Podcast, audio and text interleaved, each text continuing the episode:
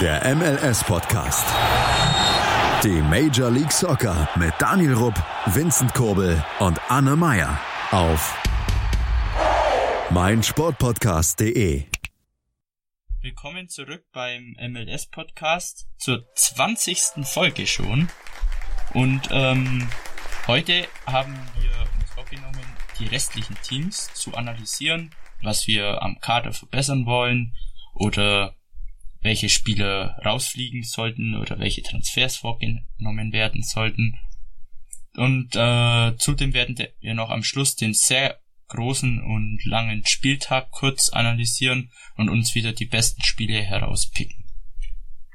Dann fangen wir zum 20-jährigen Ju äh, 20-jährigen 20-wöchigen Jubiläum an äh, mit unserem Lieblingsteam, nämlich die Refs. Und da darf die Anne dann gleich mal ihre Meinung dazu geben. Hm, hallo erstmal. Bei den Refs ist das schon so ein spezieller Fall, finde ich. Die haben keinen besonders starken Kader.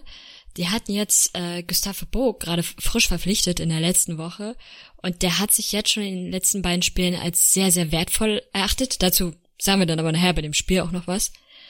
Ähm, wo ich der Meinung bin, wo man auf jeden Fall verstärken muss, ist die Verteidigung bei denen. Das ist manchmal echt ein Graus. Und vielleicht noch vorne im Sturm jemand, der einfach noch so ein bisschen treffsicherer ist. Aber so das Mittelfeld sieht zurzeit eigentlich ganz gut aus. Und, was ich sagen muss, ihre Trainerverpflichtung, die sie vor einigen Wochen gemacht haben, nämlich Bruce Arena, war Gold richtig. Denn da hat sich ja einiges positiv entwickelt. Aber mehr sage ich dann nachher beim Spiel dazu, wenn man das ganz gut zusammenfassen kann nachher. Ja. Daniel, hast du auch noch was zum Kater? Äh, komplette Karte auswechseln. Nein, also erstmal natürlich Hallo von meiner Seite aus. Und ganz klar, Trainer musst du nicht wechseln. Da haben sie mit Bruce Arena wirklich eigentlich mit den besten Trainer, den es momentan auf dem freien Markt hat, verpflichtet. Und ansonsten klar auch die Defensive muss ganz klar verstärkt werden, damit man, damit man einfach hinten ein festes Fundament hat. Ja. Das ist also aktuell mit dem Trainer, der holt das Bestmögliche halt gerade raus aus dem Kader. Äh, mit äh, Diego Fang, äh, Fagundes und äh, Charles Gill haben die halt auch zwei sehr gute Techniker im Mittelfeld. Und jetzt dann mit Gustavo Bu, der auch ein echt schönes Einstandstor gemacht hat. Ähm, wahrscheinlich auch einen sehr guten Stürmer ähm, geholt. Wobei man ja sagen muss, ähm, Spieler, die man nicht braucht, sind alle, die äh, Juan heißen mit Vorname. Die können alle raus, meiner das Meinung nach. Das wäre nahezu der komplette Kader bei den Refs. ja, und Brandon By. Äh, bei ihm steht's ja schon im Namen, dass er gehen möchte. Aber den finde ich gar nicht so schlecht. Also nee, der, klar, der, der hat, der hat schon so ein paar Momente, wo man denkt, so, ah, ist unnötig. Der bringt aber viel Feuer mit rein und er fällt auf im Gegensatz zu vielen anderen Spielern und macht halt auch mal richtig gute Aktionen. Mhm. Also das ist für mich eher noch ein Spieler, aus dem man noch ein bisschen mehr rauskitzeln kann. Und aus dem vielleicht noch was wird. Ich weiß jetzt aber ehrlich gesagt gerade nicht, wie alt er ist. Äh, 23. Also ich könnte mir echt vorstellen, dass der vielleicht sogar in der Nationalmannschaft getestet wird, wenn er sich jetzt, also die Leistung zumindest anhält und sich viel noch ein bisschen verbessert, ist mir so ein kleiner Nationalelf-Einsatz vielleicht gar nicht so unwahrscheinlich. Mal schauen.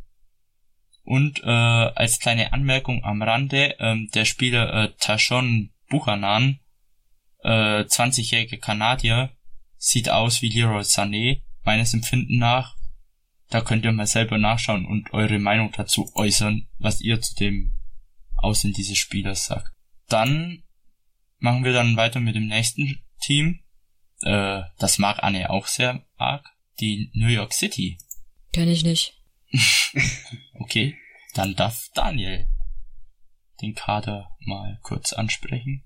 Ja, und beim Blick auf die Tabelle kann ich sagen, was so einwerfen, fällt halt auf, dass defensiv steht New York City FC ziemlich gut da. Um genau zu sein, haben sie Stand jetzt, zumindest in der Eastern Conference, die beste Verteidigung. Okay, man muss zugeben, sie haben erst 19 Spiele absolviert und halt 23 Gegentore bekommen gefolgt von Atlanta mit 22 Spielen und 25 Gegentore, aber wie gesagt, Stand jetzt ist das die beste Defensive, sprich, Da musst du nicht nachrüsten, beziehungsweise nichts aufwerten. Gerade weil auch Johnson im Tor, ich sage jetzt mal ein adäquater MLS-Torwart ist. Aber dann natürlich eben Klick in die Offensive. Merkst du halt nach wie vor, dass du irgendwie David Weir ersetzen solltest. Und das haben sie meiner Meinung nach Stand jetzt noch nicht gemacht. Aber zu Sean Johnson, also ich fand den ehrlich gesagt jetzt noch nie so richtig stark. Also er hat irgendwie mal ganz gute Momente, aber da fehlt mir die Kontinuität. Das war bei Chicago Fire schon, da war er irgendwie einfach nicht die sicherste Säule. Und auch beim New York City FC und auch in der Nationalmannschaft hat er jetzt so Phasen gehabt.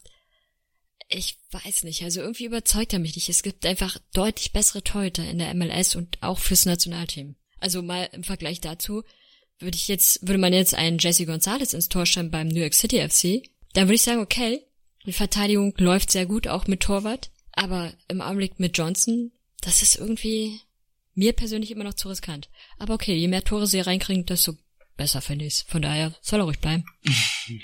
Du hast mich durchschaut.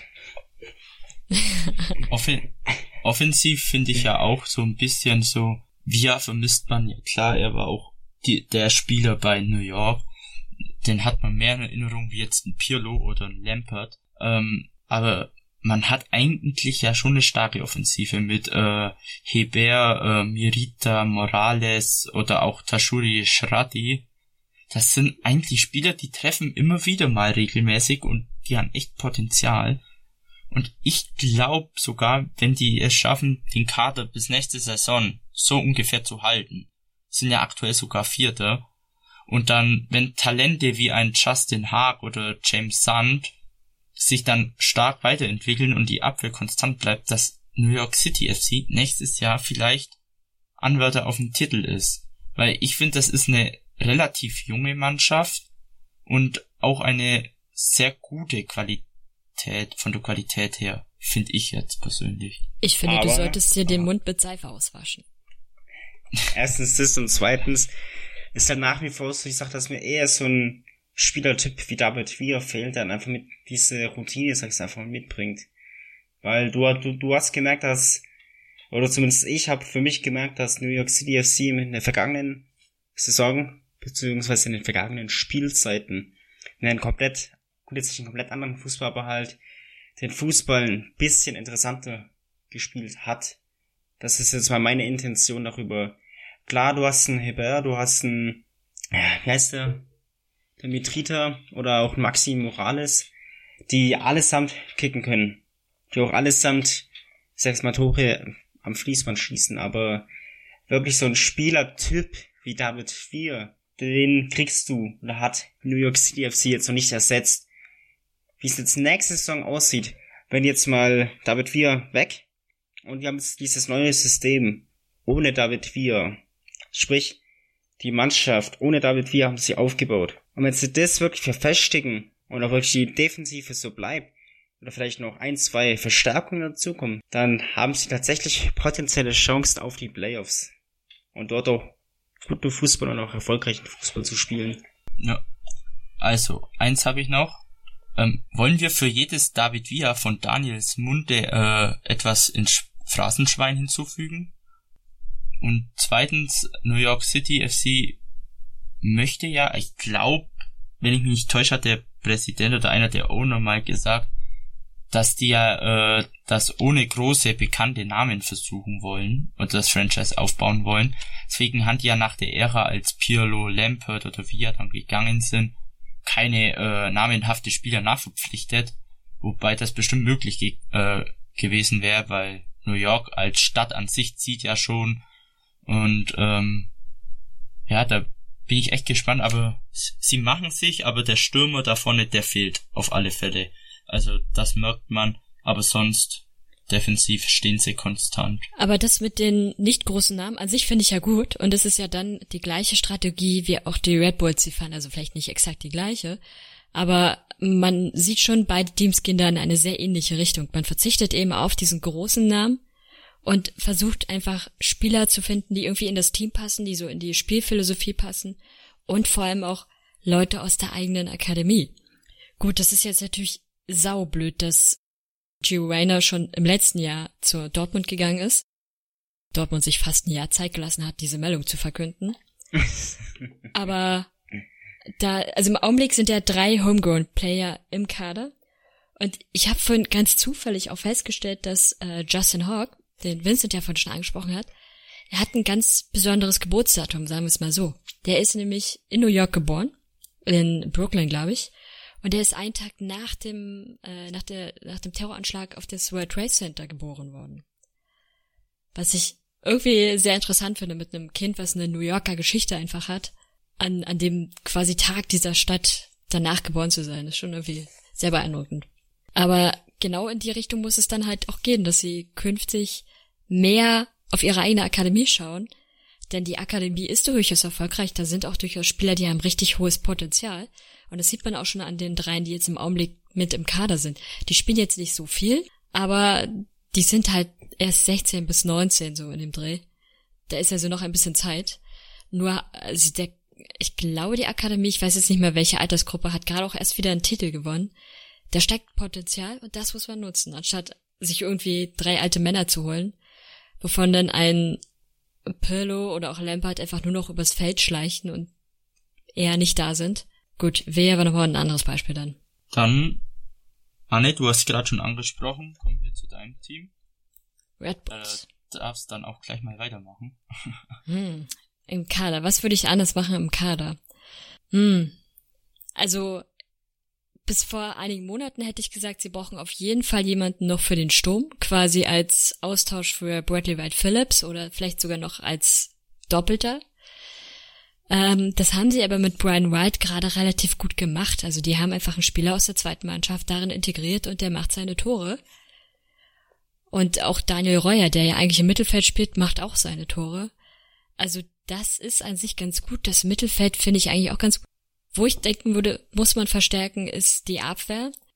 Zwar hat man mit Tim Parker und Aaron Long zwei richtig starke Abwehrleute und auch ähm, Ambro Tarek ist super stark in den letzten, also in dieser Saison bisher. Aber immer wenn einer von denen ausfällt oder gar Tim Parker und Aaron Long, die sind einfach so das Herz dieser Verteidigung. Wenn einer von denen ausfällt oder gar beide, endet das immer in einem Desaster, habe ich feststellen müssen weil dann Spieler wie beispielsweise Connor Late, der, glaube ich, ein super toller Kerl ist und auch in der Mannschaft sehr beliebt ist, aber manchmal so Aktionen hat, die nicht so richtig gut sind als Verteidiger.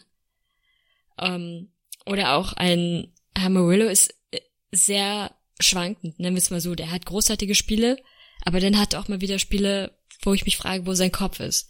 Also Verteidigung müsste man auf jeden Fall nochmal verstärken. Louis Robles, der bleibt noch ein paar Jahre, da sehe ich auch keine Gefahr. Von daher Verteidigung. Der, der Robles, der ist auch schnell gealtert, der ist ja auch schon 35, der war, der war doch erst Anfang 30. Wie schnell ist das jetzt gegangen? Aber Ah, er das ist, weiß ich. er ist trotzdem, er ist trotzdem, er hat Eine Mauer. super Aktionen einfach weiterhin noch. Und Ja. in Zusammenarbeit mit seinem Lieblingsmitspieler, der, dem Pfosten, die unschlagbares Team einfach. Ja, da kann man nur zustimmen. Bei, bei den Red Bulls sind ja auch, oder ist ein Deutscher und ein Halbdeutscher auch im Team, äh, Mark Ratzkowski, den man vielleicht von St. Pauli hat glaube ich, gespielt und, wenn ich mich nicht täusche, Bochum oder so. Ich weiß es jetzt gerade nicht mehr. Ähm, und äh, Andreas Ivan, der ist Rumäne, hat auch die deutsche Staatsbürgerschaft, hat auch äh, in der Regionalliga bei Waldhof Mannheim gespielt. Ähm, vor allem die, äh, beide machen sich eigentlich, die spielen immer öfters, manchmal sogar Stamm. Äh, also ja, machen sich echt gut im Team. Vor allem Ivan, der ja von der Regionalliga und der MLS hat funktioniert. Äh, er scheint angekommen zu sein. Ich weiß jetzt nicht so ganz, ich verfolge jetzt die Red Bulls nicht so, aber ich könnte mir vielleicht vorstellen, dass er nächste Saison auch Stammspieler werden kann, wenn er die Leistung ein bisschen steigert. Glaube ich ehrlich gesagt nicht. Also, der ist halt Nicht? ein Okay. solider Backup und Mhm. kann natürlich auch mal in der Startaufstellung stehen, aber ich habe nicht den Eindruck, dass er ein Spieler ist, den man jetzt langfristig wirklich in die Startelf nimmt, sondern der wirklich eher dafür da ist, den anderen Spielern auch mal eine Pause zu gönnen. Mhm. Und außerdem sind in der zweiten Mannschaft ja auch noch ein paar Spieler, von denen ich vermute, dass die in den nächsten Jahren hochrücken werden. Und Ja. Also ich glaube wirklich, er bleibt eher so auf dem Backup-Posten. Ja, gut. Macht ja auch nichts. äh, für unsere österreichischen Zuhörer hier draußen, ähm, die es bestimmt auch gibt, äh, Daniel Reuer kennt man ja, ist einer der bekanntesten Spieler im Team. Super Typ. Ähm, ja, das, ja, der macht schon viel aus. Äh, zudem finde ich halt auch ganz stark äh, im Sturm. Äh, Bradley White Phillips äh, ist halt eine Legende, aber halt auch schon 34. Und man hat halt echt was, wie Anne schon sagte, Brian White, ähm, Tom Barlow, der jetzt in letzter Zeit auch den einen oder anderen Treffer gemacht hat, ist zwar auch schon 24, kam aber auch erst von der Jugend hoch. Äh, mal schauen, was man da als Backup ist er bestimmt praktisch. Dass er Stammplatz wird, denke ich jetzt eher nicht, aber so als Backup könnte er ganz guter Stürmer sein. Und dann hat man ja auch im Winter noch äh, Matthias Jürgensen verpflichtet, einen 18-jährigen Däne, der ja auch ein großes Talent äh, in Dänemark sein soll. Da bin ich halt auch sehr gespannt. Der spielt jetzt, glaube zurzeit öfters äh, in der zweiten, in der USL Championship. Aber ja, vielleicht bekommt er mal ein paar Chancen und kann sich nächste Saison vor allem mal ein bisschen öfters in, bei der ersten beweisen. Also da bin ich echt gespannt, weil der soll echt talentiert sein. Genau, ihn meinte ich unter anderem damit, dass es ja noch ein paar Spieler in der zweiten Mannschaft gibt. Mhm. Da vermute ich, also die bauen den halt einfach auf, die wollen ihn natürlich auch in die, in die erste Mannschaft integrieren. Geben ihm aber noch ein bisschen Zeit, aber der ist auch erst 19, glaube ich. 18 oder 19? 18.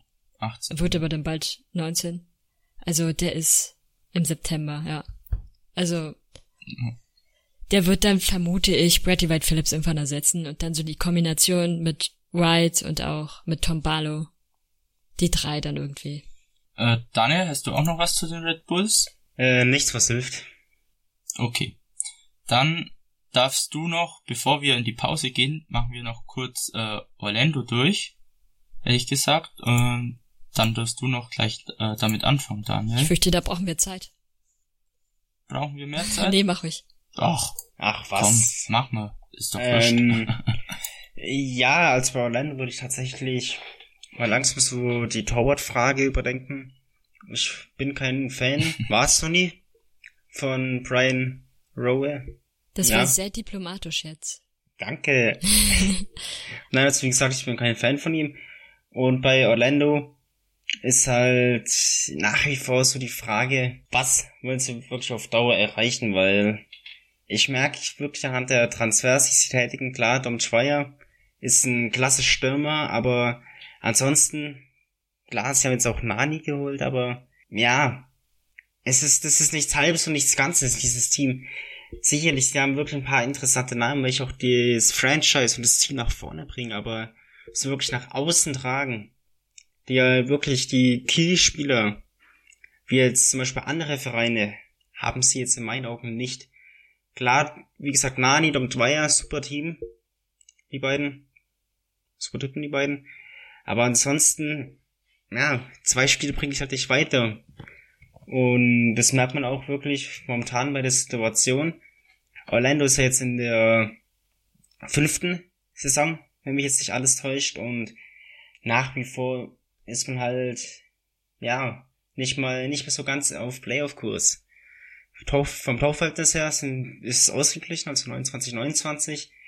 Sprich, du kannst sagen, gut, defensiv schien sie gut, aber offensiv. Ich meine, wie gesagt, du hast einen Dom 2 und einen Nani, aber wenn die halt nicht immer treffen oder halt nicht ihre, ihre Brote machen, ihre Tore machen, dann bringt es sie halt nichts weiter. Da musst du mal wirklich deine Strategie auf Dauer überdenken. Zum also Thema Transfers von Orlando. Warst du fertig? Ja, ich war fertig. Sorry. Ähm, da fällt mir tatsächlich das Beispiel von Amro Tarek ein. Die haben nämlich bei Orlando wirklich gute Spieler. Nur irgendwie kommen die, also das passt einfach alles von vorne bis hinten bei Orlando nicht. Und kaum geht einer dieser Spieler mal in ein anderes Team, wie zum Beispiel bei Amro Tarek, sieht man plötzlich, was für Qualitäten der hat und der hat richtig gute Spiele. Umgedreht dagegen sieht man das, Spiel, das Beispiel äh, Sascha Klejostan, der bei den Red Bulls richtig klasse war, aber bei Orlando, das passt einfach irgendwie alles nicht so richtig zusammen. Also klar, die gewinnen auch mal Spiele und die haben auch mal richtig gute Momente so. Aber so, wenn man die komplette Saison betrachtet, ist das irgendwie, sagen wir es mal so, sie sind halt wieder nicht auf Playoff-Kurs, sondern sie sind wieder eher dabei, sich weit von den Playoffs zu entfernen. Wenn man sich dagegen mal die Refs ansieht, die mit einem, nennen wir es mal bescheidenen Kader, also ohne Spieler mit größeren Namen, sich da gerade wieder auf Playoffs-Kurs befinden, ist Orlando einfach weit davon entfernt. Da weiß ich nicht, da muss man sich irgendwie mal Gedanken machen, woran es liegt. Vor allem, gut, äh, bis jetzt glaube ich sogar, dass bis jetzt ist es die beste Saison in Orlando, sie sind ja neunte, aber es sieht halt nicht danach aus, dass sie die Playoffs wirklich packen. Es sieht eher danach aus, sie werden es um ein, äh, zwei, drei Plätze wahrscheinlich verpassen. Also, ja, es ist ein Team. Du hast einfach keinen Plan. Sie sind irgendwie scheiße, sag ich mal, aber irgendwas schlummert im Team, aber es kommt halt nicht zum Vorschein. Klar, Torhüter-Position, das größte Mango, es, äh, Row, ich weiß nicht, wieso man den von Vancouver geholt hat. Aber auch der, der Sturm, das ist mir schon mehrfach aufgefallen. Ja. Mittelfeld an sich sieht alles ganz okay aus, aber dann stehen sie plötzlich im letzten Drittel und treffen einfach das Tor nicht oder zocken dann so lange rum, dass sie den Ball wieder verlieren. Also so der Abschluss fehlt halt so oft und verursacht so oft halt das dafür, dass man überhaupt erst Spiele verliert, obwohl man sich davor richtig gute Chancen kreiert hat. Also entweder mhm. natürlich Torwart und irgendwie im Sturm muss auch nochmal was gemacht werden. Ja. Wobei man ja eigentlich mit Chris Müller äh, einen guten Spieler hat, aber der kommt auch noch nicht so zum Vorschein. Also immer wieder haut er mal ein paar schöne Buden auch raus, aber da fehlt so das letzte etwas. Ich glaube, das wäre so ein Spieler, wenn der mal wechseln würde innerhalb der MLS, der würde aufblühen. Definitiv. Richtig gut. Aber auch bei äh, Dom Dryer, der überzeugt mich die Saison so gar nicht. Der soll zurück nach Kansas. Ja, der Mann. war halt bei Kansas so richtig klasse und der war auch in seiner oh, Legende. oder am Anfang bei Orlando war der auch wirklich gut, bei Kansas noch ja. besser. Aber jetzt im Augenblick, gut, jetzt ist er gerade auch noch völlig verdient gesperrt nach seiner sehr dummen Aktion, über die wir ja auch gesprochen hatten. Übrigens zwei Spiele war die Sperre dann. Aber das, also die Saison war jetzt noch nicht so überzeugend von ihm. Vielleicht kommt's ja noch. Nee. Ja, mal schauen. So im Vergleich zu früher ist er aber viel weg. Sonst äh, gibt's noch zwei ehemalige Bundesligaspieler im Kader. Einmal Lamine Sané, der mal bei Bremen gekickt hat. Und äh, Carlos Ascuez, der war glaub bei Wolfsburg, aber ich glaube auch nur verliehen wieder. Aber war dort mal unter Vertrag. Ähm, sonst war's das jetzt erstmal. Da machen wir eine kurze Pause und wir hören uns dann nachher wieder. Bis dann. Die komplette Welt des Sports. Wann und wo du willst. 90 Minuten. Zwei Teams. Pure Emotion. Es geht wieder los. Die Fußball-Bundesliga auf meinsportpodcast.de. Abonniere jetzt deinen Bundesliga-Podcast und sei dabei im Bully Special. Weserfunk. Auf die Zirbelnuss. Füchsle Talk. BV Beben. Unter Flutlicht. Werkskantine am Wasserturm und viele mehr. Die Fußball-Bundesliga auf meinsportpodcast.de. Willkommen zurück bei meinsportpodcast.de beim MLS Podcast. Ähm, Arne und Daniel sind immer noch dabei und wir reden jetzt weiter mit den Teams über die Kader.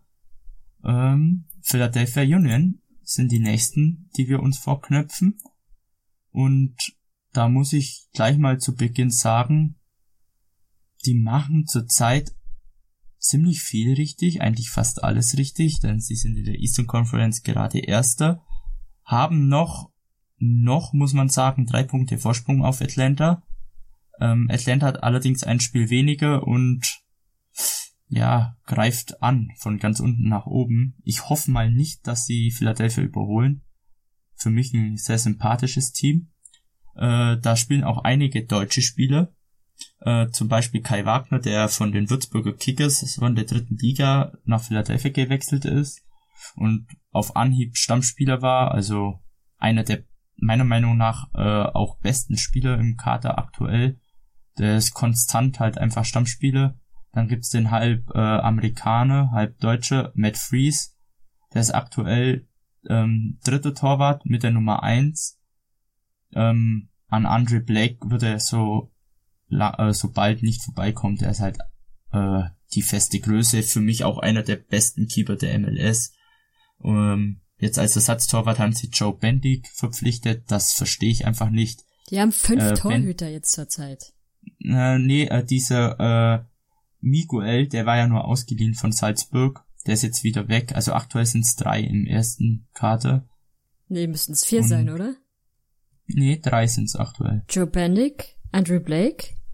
Und Fries. Matt Fries. Und was ist mit äh, Charlie Lyon? Der ist in der zweiten Mannschaft, also bei dem Ja, na gut, aber das ist ja. Ja. Und freundschaftliches sonst Hin und macht ja jeder. Ähm, sonst haben sie dann noch im Sturm äh, eben Andrew Würden geholt, der Deutsch-Amerikaner ähm, von Sandhausen, der ja die zweite Liga schon regelrecht zerschossen hat, immer wieder mal. Den haben wir ja auch schon mal erwähnt hier im Podcast, da sind wir ja alle sehr gespannt drauf, äh, was er dann in der MLS leisten wird. Und dann haben wir noch eben den Deutsch-Pole Kasper Przyalko, der diese Saison auch absolut durchstartet muss man einfach mal so anerkennen, der ist bester Scorer mit neun Toren und einer Vorlage im Team bei 16 Spielen. Das ist eine absolut starke Leistung und ähm, Philadelphia bedient sich viel in Europa oder auch in Deutschland, unter anderem eben Marco Fabian, den man ja auch noch kennt. Soweit äh, finde ich jetzt auch keine Stellen im Kader, die man verbessern könnte oder wo man Spieler rauswerfen sollte fürs Erste. Es passt meiner Meinung nach, aber was sagt ihr? Nö, würde ich auch so sehen. Ähm, was halt so ein bisschen auffällt, die sind manchmal sehr schwankend in ihren Leistungen. Also es gibt mhm. Spiele, da sind sie wahnsinnig überzeugend und dann gibt's wieder Spiele, da ist das sehr, naja, ein bisschen desaströs. Also ich wäre mir noch nicht so sicher, ob sie auf Platz eins die Tabelle abschließen. Und ich bleibe weiter bei meiner Theorie, dass sie auch noch einbrechen werden und noch ein bisschen nach unten fallen werden. Aber mhm. Playoffs vermutlich sind dieses Jahr in jedem Fall drin. Und ja, kadermäßig würde ich da auch im Augenblick nicht verändern. Aber man kann sich noch zwei. Torhüter holen. ja, gut, was, ja, äh, Joe Bendig rauswerfen. Das ist. Ja, also, da, also Daniel? das war eine komische Oder, Verpflichtung auch. Äh, check ich nicht. Da machst du doch lieber einen Matt Freeze zur Nummer zwei, der, der war ja mal kurz im Tor, als Andrew Blake mit Jamaika beim Gold Cup war und auch glaub davor bei Testspielen äh, mit Jamaika, dann war er halt immer als Nummer eins drin, weil Miguel da bei Bethlehem als Nummer eins spielte. Und ich fand ihn gut. Klar, er ist aktuell verletzt, aber dann zieh halt so lang den, äh, wie, wie heißt du nochmal, der jetzt bei Bethlehem spielt, äh, äh, ziehst du halt den, genau, ziehst du halt ihn hoch und wenn Freeze wieder fit ist, dann ähm, äh, mach ihn halt zur Nummer zwei, aber wieso holt man dann Bentik? Also, ja, ja, ich versteh's nicht. Aber naja. Vielleicht will man ihn zum Ende der Saison wegtraden. Vielleicht sind ja, sind ja Füchse, dass sie sehen, dass irgendein anderes Team auf jeden Fall dringend einen Torhüter braucht, der Erfahrung hat. Haben sie ihn schon mal reserviert, damit sie dann tauschen können? wahrscheinlich, wahrscheinlich äh, Austin oder Nashville. Wir brauchen einen Torhüter. Ben Dick wäre frei. Ach, besser wie nichts. oder der Pfosten von New York, der ist unbezahlt. Nee, der, der bleibt. Den hätte ich auch gern. Ja, äh, Daniel, hast du noch was beim Team? Naja, ganz ehrlich, never change running system. Wir sehen, es funktioniert momentan. Mhm. Die Defensive ist eigentlich echt solide aufgestellt und auch offensiv läuft's. Man ist Erster in der eigenen Conference. Von daher umstellen oder Neuverpflichtungen würde meiner Meinung nach nur Unruhe reinbringen. Ja. Genau. Sonst äh, muss man auch noch erwähnen, äh, Brandon Aronson, ein 18-Jähriger, äh, der auch von der Jugend gekommen ist, der scheint diese Saison auch ein bisschen durchzustarten. Also der zeigt echt gute Ansätze. Er hat auch schon, glaube ich, zwei oder drei Tore geschossen. Äh, das könnte auch ein sehr interessanter Spieler für die nächste Saison sein und auch für die Zukunft, auch fürs US-Nationalteam. Da steckt schon ein bisschen was dahinter, hinter dem Curl. Und dann gibt's noch Fafa Picard, den kennt man, der hat früher noch bei St. Pauli mal gespielt. Ähm, weniger erfolgreich, aber er war da mal unter Vertrag. Vielleicht kennt ihn ja den einen oder anderen. der spielt jetzt, ist ein guter Backup bei Philadelphia. Also der macht das, was er tun soll, das macht er. Gut, dann ähm, gehen wir weiter zu den Portland Timbers. Hm, Daniel, willst du deine Rivalen ein bisschen auseinanderlegen? Ähm, ja, ich würde anfangen. Brian Lionel Fernandes ganz klar entlassen. Er hat ein, ja, ich, ich, ich finde, Lag der, nicht, der Grund kommt, der Grund kommt später. ja, nee, also ich muss ganz ehrlich sagen, dass ich den Typen irgendwie überbewertet finde. ja, ich, ich meine, ich, ich habe nachgeschaut, 9 Millionen Ablöse als Entschuldigung, aber für 9 Millionen kriegst du durchaus bessere Qualität. Also ganz klar muss ich klar sagen, schmeiß ihn raus, soll arbeitslos werden. Gehalt kann man da ja trotzdem noch bekommen. Ich meine, Dos Santos lässt grüßen. Und ansonsten, klar, Tico Valeri weg. Nein, jetzt mal Spaß beiseite. Mit Brian Fernandes, muss ich leider sagen, haben sie, ja, klasse Transfer getätigt. Der Kerl, der kann kicken. Neun Spiele, acht Tore. Und eine Vorlage? Und eine Vorlage, um die Statistik zu vervollständigen. Und ansonsten hast du natürlich mit Diego Valero und natürlich auch den anderen Spielern, Atinella im Tor, ein solides Team, wobei ich jetzt tatsächlich sagen musste, wo genau man sich verstärken soll, könnte ich jetzt spontan nicht sagen, dass tatsächlich die Timbers sind und ich mich mit meinen Rivalen nicht so auseinandersetze. Ich muss aber auch feststellen, dass also die Timbers rutschen dieses Jahr bei mir irgendwie komplett aus dem Blickfeld, einfach weil sie dieses Jahr so unterdurchschnittlich spielen. Das haben sie ja letzte Saison, glaube ich, auch schon. Aber das ist einfach in dieser Saison nicht besser geworden, selbst mit dem Trainerwechsel nicht. Und ähm, waren die letzte Saison nicht im Finale gegen Atlanta? Du warst die Saison davor. Auf jeden Fall, es gab schon mal eine Saison, wo sie echt auch so katastrophal waren. Aber weiß ich, ich kann dieses Mal nicht, nicht so genau definieren, woran es liegt. Also am Trainer liegt es ganz offensichtlich oder lag es die ganze Zeit schon nicht? Nur woran? So, sie haben richtig gute Stürmer. Liegt es an der Verteidigung oder so? Ich habe halt aber auch noch also, keine Tore gesehen, die sie reinbekommen haben, wo ich sagen würde, da hat die Verteidigung extrem verkackt. Vielleicht also ich muss ja sagen, seitdem sie äh, Brian Fernandes verpflichtet haben, geht's wieder aufwärts. Also davor, äh, ja meiner Meinung nach Blanco und Valeri, die kommen halt langsam ins Alter, wo es ein bisschen gemütlicher wird. Ähm, die Primetime ist vorbei bei denen. Äh, da muss halt jetzt langsam Ersatz her und deswegen hat man auch einen Fernandes geholt. Äh, seitdem geht's halt wieder aufwärts, weil der spielt halt einfach, muss man einfach sagen, sensationell. Und der zieht auch ein bisschen das Team mit. Sie waren ja lange Zeit letzter Platz äh, im Westen oder vorletzter. Jetzt mittlerweile sind sie neunte vor Kansas. Also das geht gar nicht. Also die sollen wieder schön runter. ähm, ja, sonst, äh, das, es ist halt einfach, man muss sagen, Fernandes ist meiner Meinung nach der einzige, der halt so auffällt zurzeit. Sonst, äh, wenn man jetzt so Portland sagt, welche Spieler fallen dir auf die Schnelle ein, die halt richtig gut sind? Da ist halt, ja, sonst niemand so richtig dabei. Äh, sonst halt noch ein interessanter Spieler, den halt auch fast keiner auf dem Radar hat, ist meiner Meinung nach äh, Zarek Valentin. Ist ein solider Spieler, der ist jetzt nicht überaus gut oder so, aber er ist ein solider Spieler, der äh, sein äh, oder sehr oft Stammspieler ist, vor allem letzte Saison. Diese Saison ist ein bisschen wechselhafter, aber der auch ein konstanter MLS-Spieler ist. Aber sonst, ja, man muss das Team jetzt feilen, ein bisschen ausbauen, ein bisschen neu formen, finde ich. Und dann, ja, mal schauen, was daraus wird. Gut, wenn ihr sonst nichts mehr habt. Gut. dann kommt Salt Lake dran. Ähm, will jemand von euch anfangen? Ich finde den Trainer klasse. Ja, Ganz klar. Trainer, also ich glaube, wir sind uns jetzt das erste Mal einig, dass der Trainer nicht raus muss, weil Mike Petke, super Typ, super Trainer. Ja. Äh, Aber- total sympathisch, auch auf Social Media. Ich glaube, Twitter ist jetzt nicht aktiv. Ja, ist er. Total. Aber, Sympathisch. äh, Torhüter. Es ist halt bei Salt Lake City so eine Sache. Mit Nick Remendo geht ja mehr oder weniger der Keeper in den wohlverdienten Ruhestand mit 40 Jahren.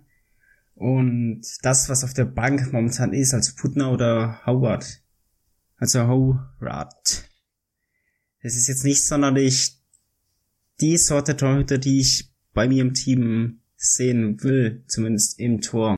Sprich, die müssen definitiv nochmal einen Torwart holen. Das sind wir jetzt wieder bei der Thematik Torwart. Vielleicht für Pensies völlig.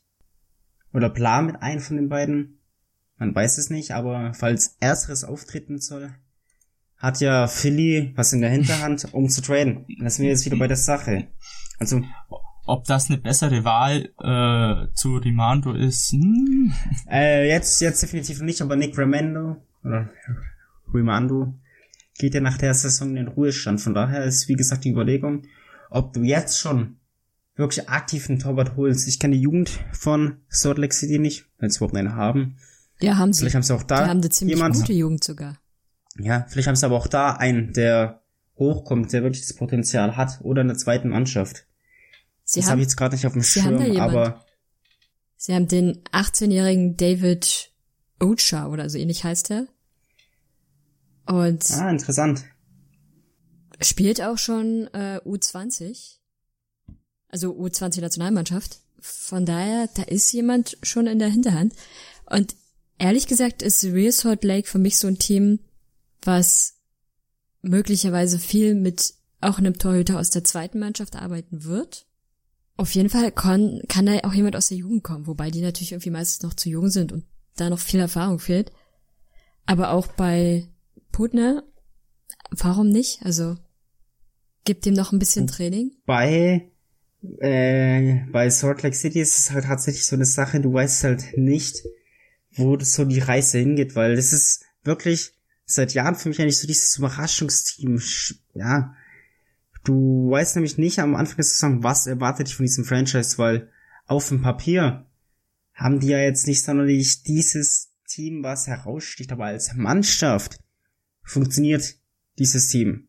Und das zeigt natürlich auch wieder die Klasse von Mike, Mike Petke.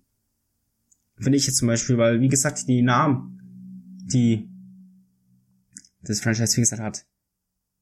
Welche sind bitte die ganzen Namen? Ich meine, klar, drei, vier Spieler, die kennst du natürlich, aber ansonsten sind es halt wirklich Spieler, mit denen, ich sag's mal, der Laie oder der normale Fußballfan, der jetzt nicht die MLS so krass verfolgt, nichts anfangen kann. Und da ist, wie gesagt, dann die Sache, dass dieses Team, welches auch Mike Padkey gebildet hat und mit dem er arbeitet, wirklich so gut funktioniert, dass die, obwohl sie jetzt momentan nur auf dem siebten Platz sind, tatsächlich in meinen Augen Chancen auf den Titel haben, auch schon dieses Jahr. Und ob du da jetzt wirklich jemanden verstärkst oder mit einer Granate das Team verstärken kannst, weiß ich nicht, weil der muss in dieses Team hineinpassen und ich denke schon, dass da Mike Petke auch nochmal wirklich ein Auge drauf hat und auch sagt, wen er wirklich aktiv haben will und mit wem er sich vorstellen kann, auch auf längere Hinsicht, beziehungsweise über längeren Zeitraum arbeiten kann. Naja, bei Real Salt Lake, bei Real Salt Lake sieht man ja schon, die arbeiten viel mit ihrer Akademie und die holen sich regelmäßig die Spieler auch aus der Akademie hoch und treten damit dann an. Ähm, immerhin halten sie den Rekord mit ähm, meisten Homegrown Player, äh, die in der Startelf eines Spieles waren. Ähm, von daher, da sitzt das Potenzial bei denen. Und ich glaube nicht, dass die aktuell unbedingt den Anspruch haben, Titel zu gewinnen, sondern die freuen sich schon ausreichend, wenn sie in den Playoffs oder wenn sie in die Playoffs kommen. Das ist dann schon mal ein guter Schritt, weil in den Jahren davor, muss man auch sagen, war jetzt nicht so richtig viel. Und bei Mike Petke merkt man auch, der kommt von den Red Bulls und der kennt die Philosophie dort und weiß natürlich auch, nimm die Spieler aus der eigenen Jugend. Ähm, die haben ja auch schon durchaus Spieler, die auch durchaus viel Spielerfahrung haben in ihrer Mannschaft. Also ähm, sei es beispielsweise Rusinek, der ja durchaus auch einige Tore macht. Aber Ähm, Demir Kreilach ebenso. Von daher, also die haben so die erfahrenen Spieler und verstärken dann immer mit Jugendspielern und genauso muss es auch weitergehen. Ich sehe also aktuell eigentlich gar nicht so den Bedarf, weil wenn sie doch noch einen Spieler brauchen, holen sie sich einfach von unten hoch. Und die erfahrenen Spieler, die sie haben, müssen sie natürlich halten. Wenn sich da einer verletzt, dann wird's natürlich kritisch. Also gerade ja, Demir Kreilach ist genau die. Sache eigentlich, die ich sagen wollte. Vincent, du wolltest was sagen? Ja, ähm, ich, soweit, ja, das mit Kreilach hast du ja also auch schon angesprochen. Ähm, bei Sam Johnson, da war ja auch noch Anfang der Saison, wo die Saison noch begonnen hat, habe ich ja noch gesagt, hm, wieso gibt man so einen Spieler einen Designated Player Vertrag? Wieso wird so einer DP? Äh, kurz danach hat er halt seine ganzen Tore immer gemacht. Das war eine kleine Schmach für mich. Äh, jetzt auch schon acht Tore in 16 Spielen. Ist doch eine gute Verpflichtung. Sonst wurde ja auch alles so genannt. Also gute Jugendarbeit. Der Torhüter, glaube Hoa heißt der. Der ist, glaube auch schon drei oder vier Mal in Team of the Week in der USL Championship gewesen. Also ich würde es einfach riskieren und ihn reinsetzen, weil Talent hat er. Äh, ich sag mal so als Beispiel Donnarumma Lafort hat es in Europa auch geklappt. Die waren ja auch erst 16, die zwei. Ähm, wieso nicht? Wieso soll es hier nicht auch funktionieren? Er hat das Talent. Und sonst äh, gibt's natürlich noch Kai Beckerman, der Captain, der Opa, der schon ewig dabei ist, 37, auch ein richtig genialer Spieler. Viele kennen ihn vielleicht noch bei der WM 2010, das war der Typ in den USA, der die Rasterlocken hatte. Ähm, kennen bestimmt viele von euch. Ja. Wenn ihr nichts mehr habt, soweit zu dem Team. Dann gehen wir eins weiter zu den San Jose Earthquakes. Ähm, dort spielt unter anderem auch wieder ein Deutscher, kennt man aus der Bundesliga oder auch zweiten Bundesliga von Darmstadt, nämlich Florian Jungwirth. Ähm, der hat sich auch zum Stammspieler gemausert. Der hat auch mal beim Interview gesagt, dass ähm, ihm eben dieses USA oder er fand das schon immer interessant dort zu spielen. Und dann ähm, hat sein Berater dort ein Angebot halt gefunden, dass es Interesse gibt. Und da hat er ohne zu zögern halt angenommen. Oder wollte dann dorthin. Und von Anfang an hat er sich halt wohlgefühlt in San Jose, ist auch Stammspieler, äh, er ist eine Stütze in der Innenverteidigung und am Anfang war es durchwachsen, aber mittlerweile macht er echt gute Spiele und äh, ja, ist eine Bereicherung für die Defensive. Vielleicht auch ein Grund, wieso es mit dem Earthquakes nach oben geht. Aber da ist der Hauptgrund auf alle Fälle der Trainer, nämlich Matthias ähm, Ale Alemeda, wenn ich es richtig ausgesprochen habe. Almeida. Ähm, der kam, glaube ich, von der mexikanischen Liga und er ist ein Star-Trainer in Amerika drüben. Also er hat, glaube ich, in Argentinien und Mexiko fast alle Titel gewonnen als Trainer, die man gewinnen kann. Und ähm, dass er zum Team wie die Quakes gehen, die nicht sonderlich gut in den letzten paar Jahren abgeschnitten haben, hat doch überrascht. Aber er schafft es selbst aus so einem Team eine gute Teamleistung. Zumindest, dass sie als Team auftreten. Ähm, sie haben keine guten Einzelspieler. Das fehlt dem Team absolut. Aber es ist halt eine Einheit und das zeigt, äh, was es bewirken kann. Laut seiner Aussage gibt's da mit Jackson äh, Joel ähm, auch einen Spieler, der europäisches Niveau hat. Er meint, ähm, dass er eine gute Zukunft hat, äh, ist auch natürlich Stammspieler, vielleicht auch sein Liebling, ähm, macht eigentlich ganz guten Eindruck. Mal schauen, wie er sich noch weiterentwickelt. Sonst ähm, war auch kurze Zeit, also der Startschuss für den Aufschwung der Quakes war auch äh, Wondolowski, da hat er so zwei, drei Spiele äh, seine Tore gemacht, wo er auch den Rekord gebrochen hat mit den meisten Toren in der MLS. Äh, jetzt ist wieder etwas ruhiger ähm, geworden, macht halt ab und zu seine Buden noch, äh, kriegt auch seine Einsätze. Sonst kann man noch ähm, Vaku hervorheben, äh, der auch schon lange im Team ist, der auch ja eine konstante Stütze ist oder die Leihgabe von Villarreal Christian Espinosa, ähm, der auf dem Flügel ganz flink ist, ähm, der aber mehr Vorlagen wie Tore macht. Aber das ist ja auch nicht gerade schlecht. Vorlagen braucht man ja. Und sonst gibt's auch hier noch ein Talent äh, oder ja einen guten jungen Spielern, den man äh, vorheben kann aus der Jugendschule. Ähm, äh, äh, den, wie heißt er nochmal? äh, Gilbert Fuentes, genau, ähm, 17 Jahre jung im Mittelfeld, da darf man auch gespannt sein. Also der hat auch sehr gute Anlagen, ist auch in, glaube U19 ist er zuletzt berufen worden mal. Er hat zwar äh, nicht gespielt, aber er ist berufen worden schon mal. Äh, da kann man echt gespannt sein. Ähm, der könnte sich nächstes Jahr auch äh, durchsetzen und mehrere Spiele dann eben spielen. Und in der Verteidigung ist neben Jungwirt dann eben noch ein Nick Klima, ein sehr konstanter Spieler, finde ich, der ist auch Nationalspieler geworden, war auch im Sommer äh, Berlin dran, also die Hertha.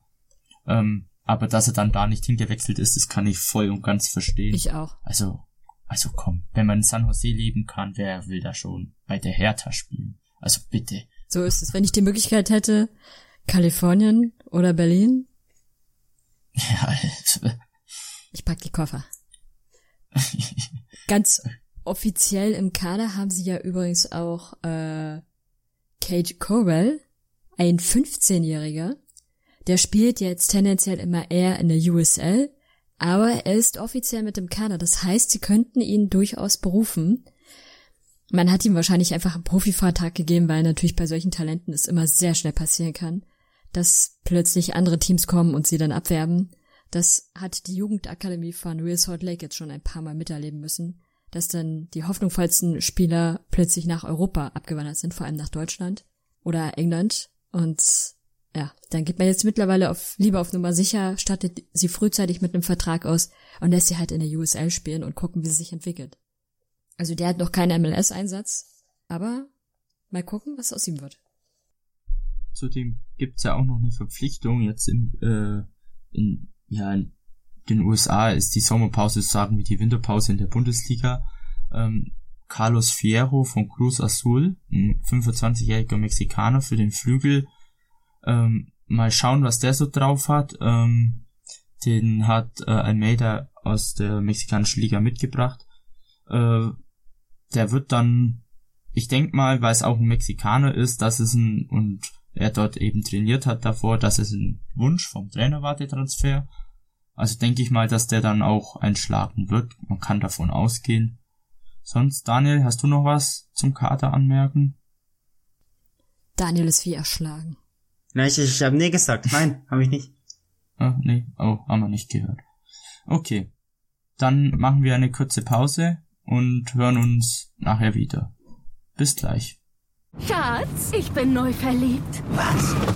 Drüben. Das ist er. Aber das ist ein Auto. Ja, eben. Mit ihm habe ich alles richtig gemacht. Wunschauto einfach kaufen, verkaufen oder leasen. Bei Autoscout24. Alles richtig gemacht. Wie baut man eine harmonische Beziehung zu seinem Hund auf? Puh, gar nicht so leicht. Und deshalb frage ich nach, wie es anderen Hundeeltern gelingt, beziehungsweise wie die daran arbeiten. Bei Iswas Dog reden wir dann drüber. Alle 14 Tage neu mit mir, Malte Asmus und unserer Expertin für eine harmonische Mensch-Hund-Beziehung, Melanie Lippisch. Iswas Dog mit Malte Asmus. Überall, wo es Podcasts gibt. Interception. Touchdown! Der Football Talk mit Sebastian Mühlenhof. Höre die aktuellsten News aus den NFL Divisions. Jede Woche neu auf meinsportpodcast.de. Willkommen zurück auf meinen Sportpodcast.de beim MLS Podcast mit äh, Anne, Daniel und mir, Vincent. Ähm, wir analysieren jetzt noch so die letzten vier Teams durch, wobei es bei zwei etwas länger dauern dürfte. Äh, der aufmerksame Zuhörer weiß vielleicht auch wieso. Und mit dem einen fangen wir gleich an. Einer schon sehr hibbelig und sehr scharf darauf, endlich sein Team zu zerlegen oder in den Himmel zu loben. Macht Harry Chip Also- zum Kapitän. Niemals, nein. Nicht, nicht, nicht mal. Im Traum würde mir was einfallen. Sowas, äh, geschweige denn in FIFA. Nee, aber fangen wir mal an. Also erstmal, eigentlich kommen wir immer das Beste zum Schluss. Jetzt kommt aber das Beste mal kurz vom Schluss. Aber ja, fangen wir an. Ganz klar auf der Torwartposition musste ja nichts verändern, weil ich meine, Stephen Fry ist nach wie vor Legende. unangefochten die Nummer eins. In meinen Augen auch einer der besten Torhüter der MLS, nach wie vor. Vor allem jetzt, wo Zach Steffen weg ist. Dann geht's weiter. Verteidigung. Mit Ariaga haben wir jetzt erst einen jungen, dynamischen Innenverteidiger verpflichtet aus Kolumbien, welcher auch definitiv die Verteidigung verstärken wird, aber trotzdem muss man da nochmal nachlegen. Schließlich ist Roman Torres nicht mehr der Jüngste und allgemein überzeugt er mich nicht mehr. Schon seit, ja, letzter Saison nicht mehr. Dann Außenverteidigung. Brad Smith geht Ende des Monats zurück zu England. Wie auch immer der Verein da heißt. Wie bitte, wie heißt er? Burnmouth. Burnmouth. Okay, danke.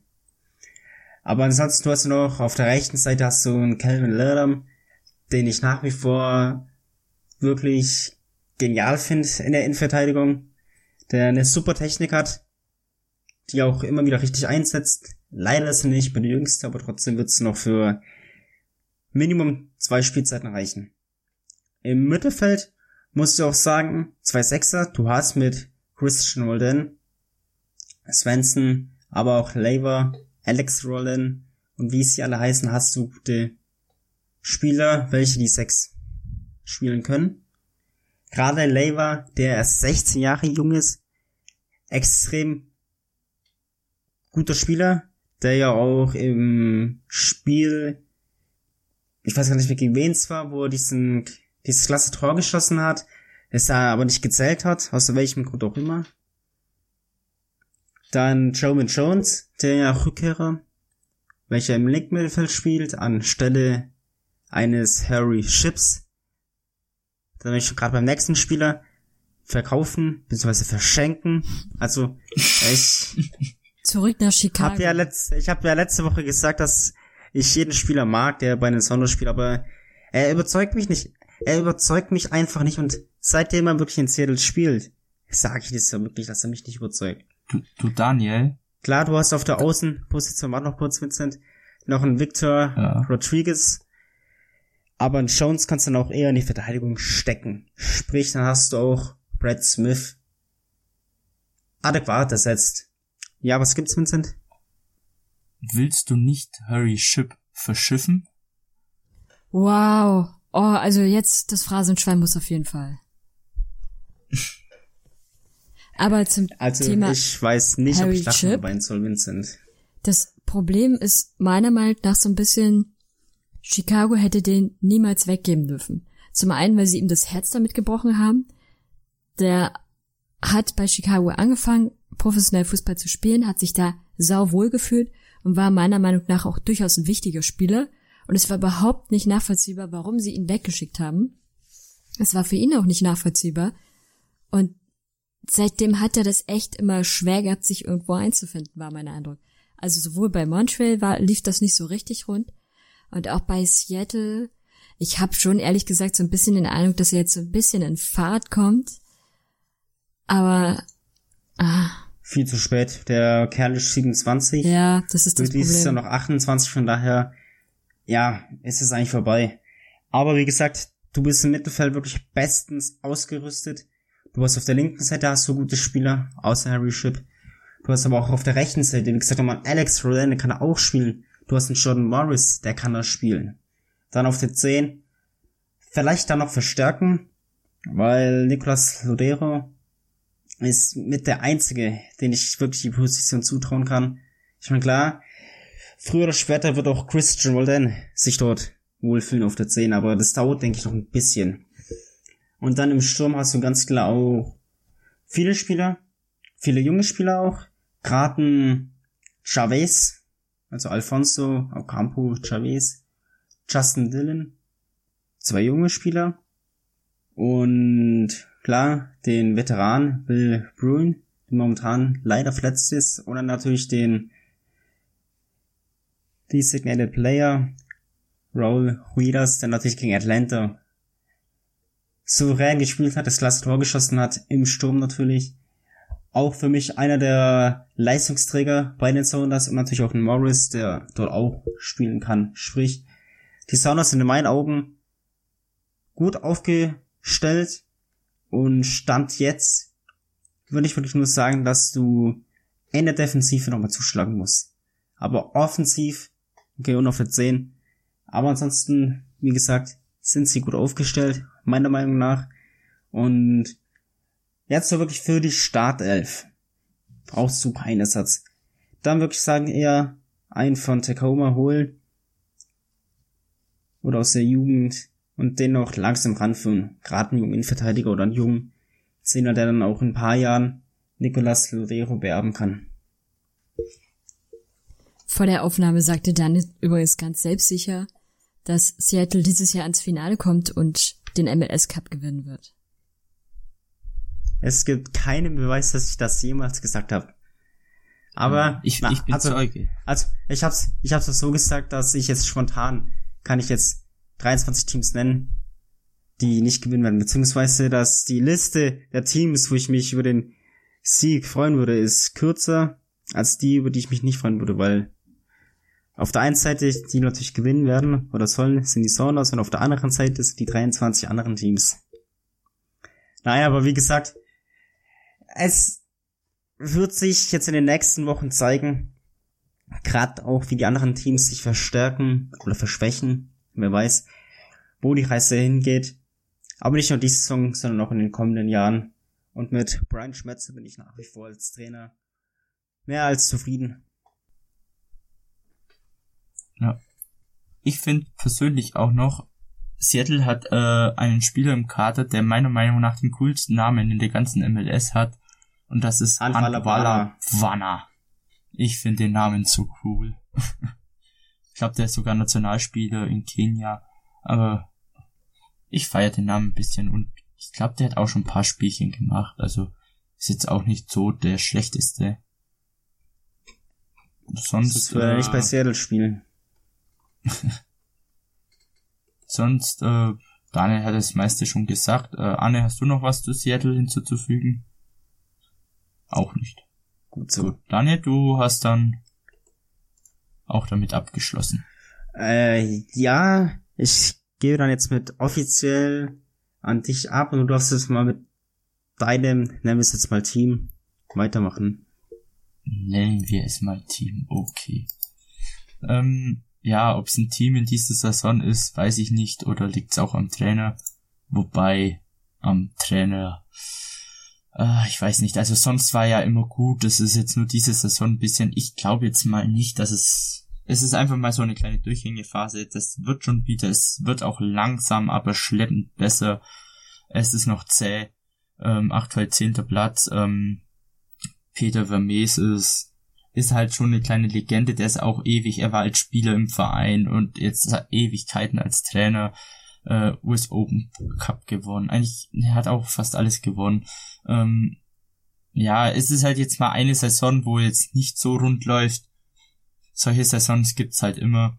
Ähm, und komm, fangen wir mal im Kader an. Also im Tor Timilia der in den letzten zwei Jahren überraschend gut ist. Äh, vor drei Jahren hätte ich noch gesagt, verkaufen.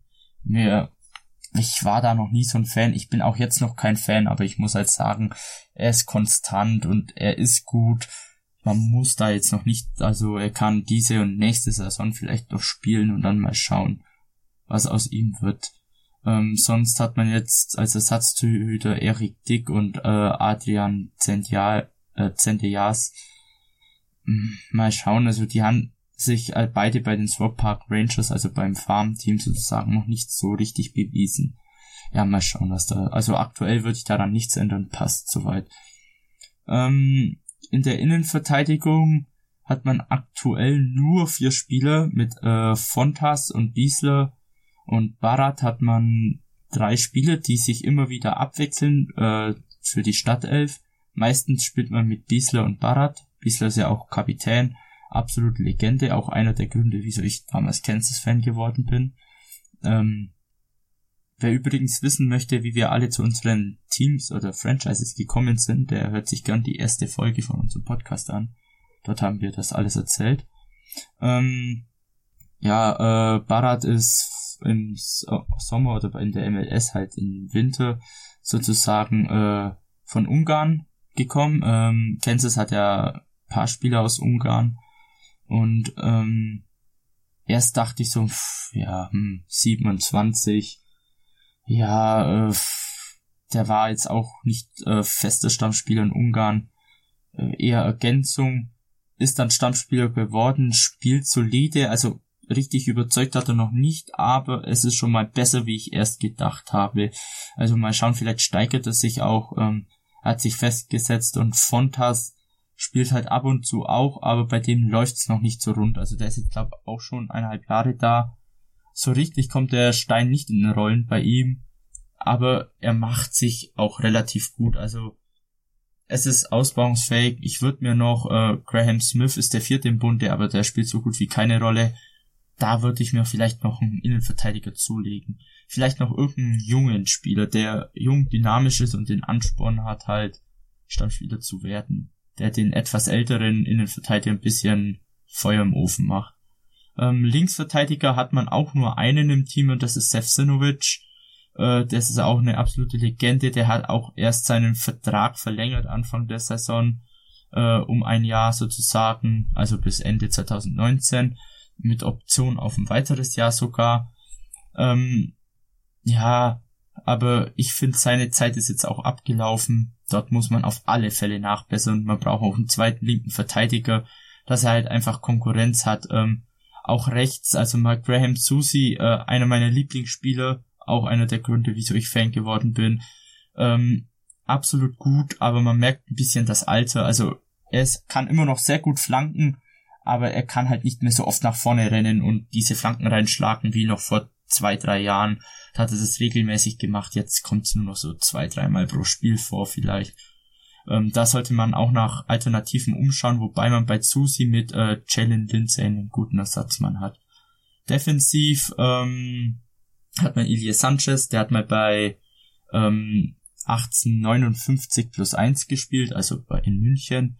Ähm, kommt auch aus der Jugend von Barcelona, mittlerweile 28, ist ein gestandener Spieler. Er ist die Stütze im defensiven Mittelfeld, äh, braucht man nichts und als Ersatzmann hat man mit Van Gusain auch ein sehr großes amerikanisches Talent. Äh, zentrales Mittelfeld, da ist man überbesetzt. man hat sage und Scheibe für die zentrale sechs Spiel, sieben Spieler, ähm, mit Felipe Guiterres, einen absoluten Stammspieler und auch Elfmeterschütze, und dann hat man mit Gianluca Busio, ich glaube, wenn nicht sogar, äh, er ist erst 17, der ist schon mit 15 debütiert bei Kansas, wenn nicht sogar äh, eins der drei größten US-Talente aktuell im US-Fußball. Also der Junge, der spielt, glaube ich, nicht mehr lange in der MLS. Sonst hat man Roca Espinosa, seine Zeit ist um und die restlichen Benny Feilhaber ist wieder zurückgekehrt. Der war mal kurz bei den Rapids, aber die waren anscheinend zu schlecht deswegen ist er wieder zurück. Äh, ja, er hat sich jetzt noch nicht so richtig beweisen können. Ähm, er ist jetzt auch kein Stammspieler. Ja, sein Zenit ist halt auch schon am Ende 34. Und dann hat man noch als interessante Personalie Gidon Zelalem, der von Arsenal kam. Der galt auch lang bei Arsenal. Als Talent hat sich nicht so durchsetzen können. Mal schauen, ob es bei Kansas machen kann. Er kriegt immer wieder mal Spielzeit, aber so richtig durchsetzen konnte er sich auch noch nicht in dieser etwas schlechteren Saison.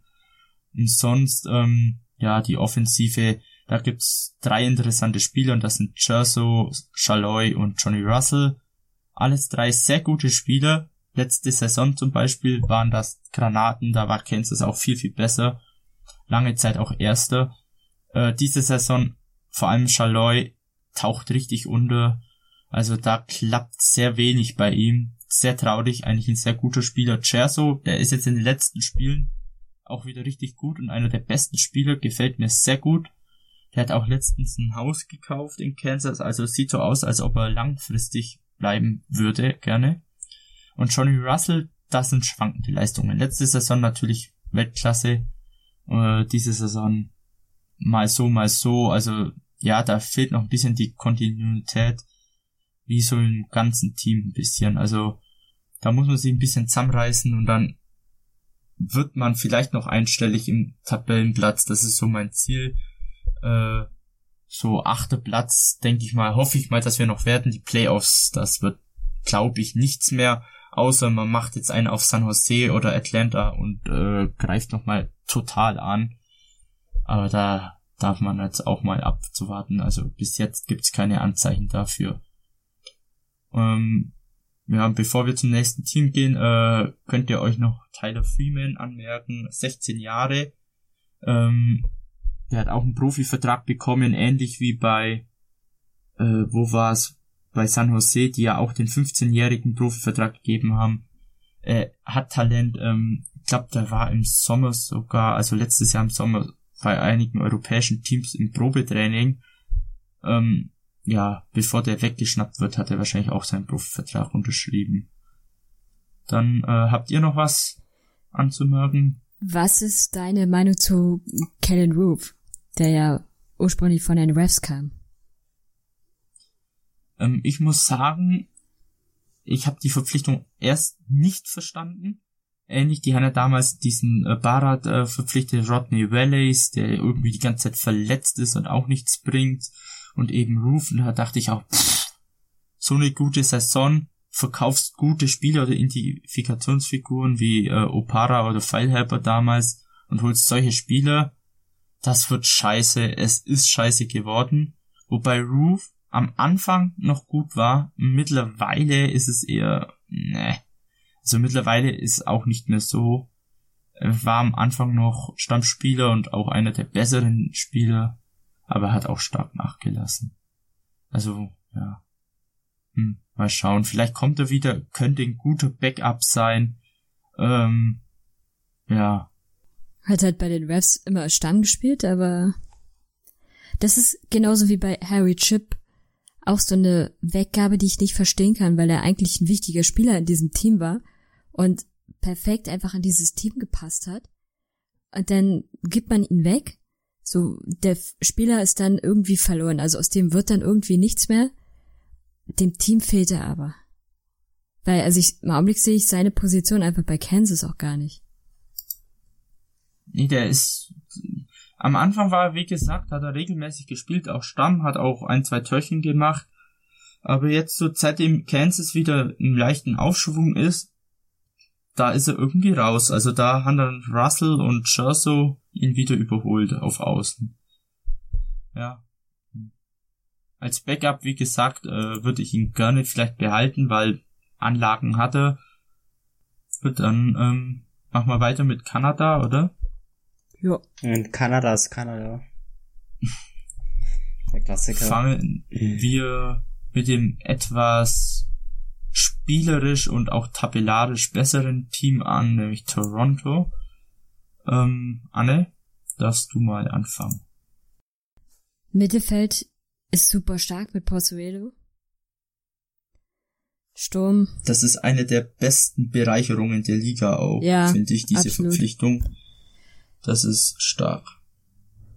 Sturm ist ja, Josie Altidor, den ich überhaupt nicht leiden kann, aber er macht halt zurzeit gerade wieder seine Tore. Aber also, die müssen sich auf jeden Fall was für einen Sturm überlegen, finde ich.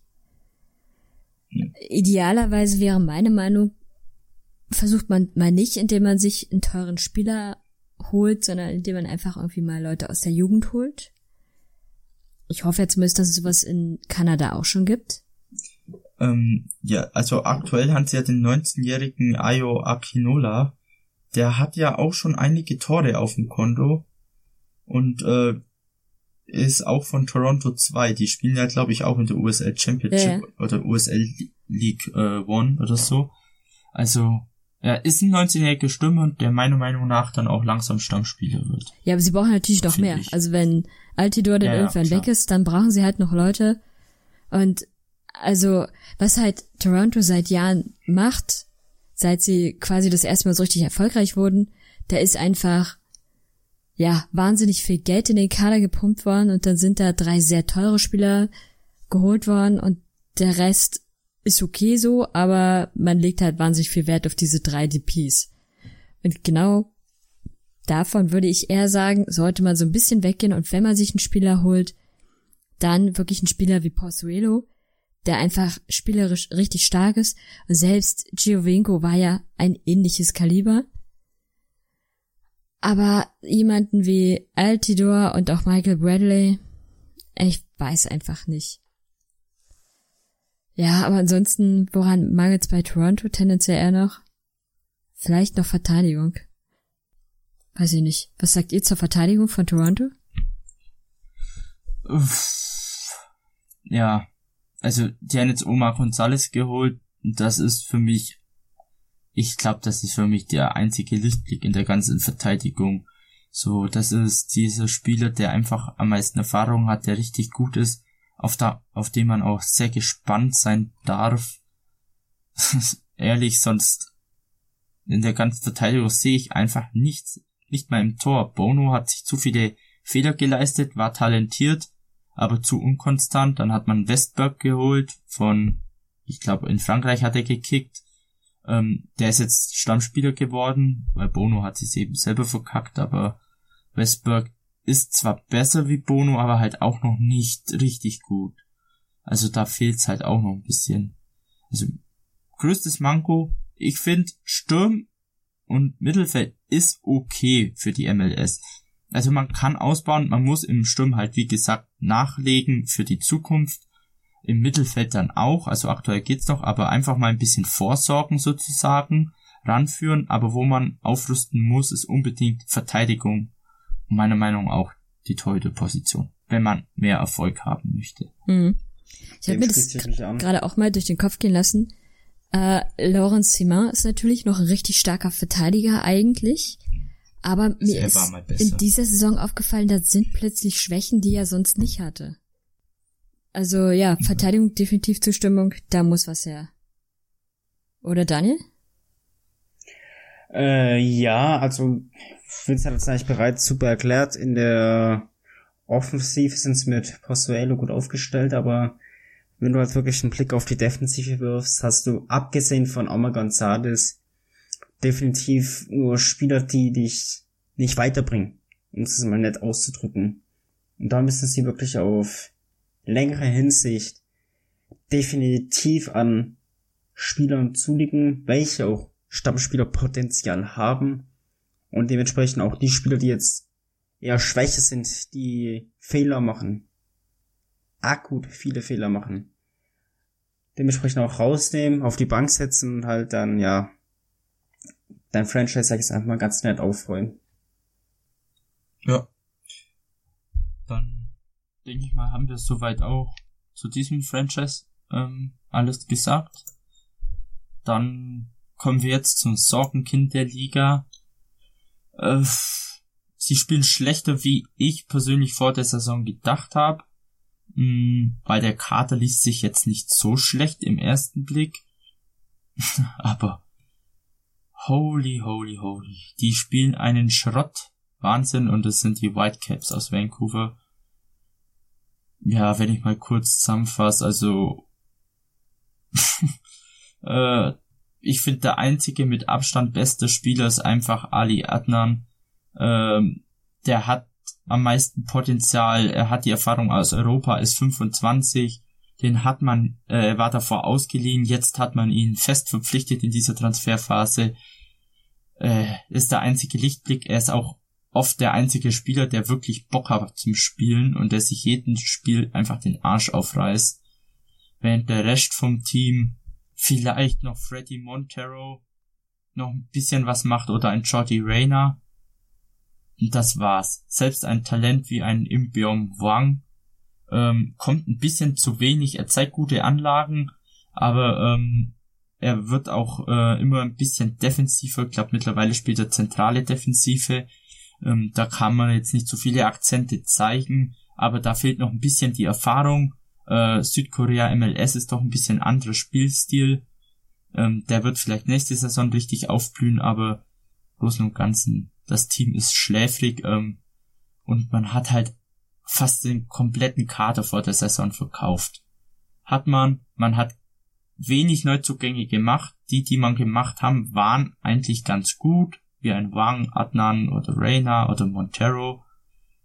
Aber letztendlich sieht man doch, dass es doch zu wenig war. Man hat nicht für die Masse eingekauft.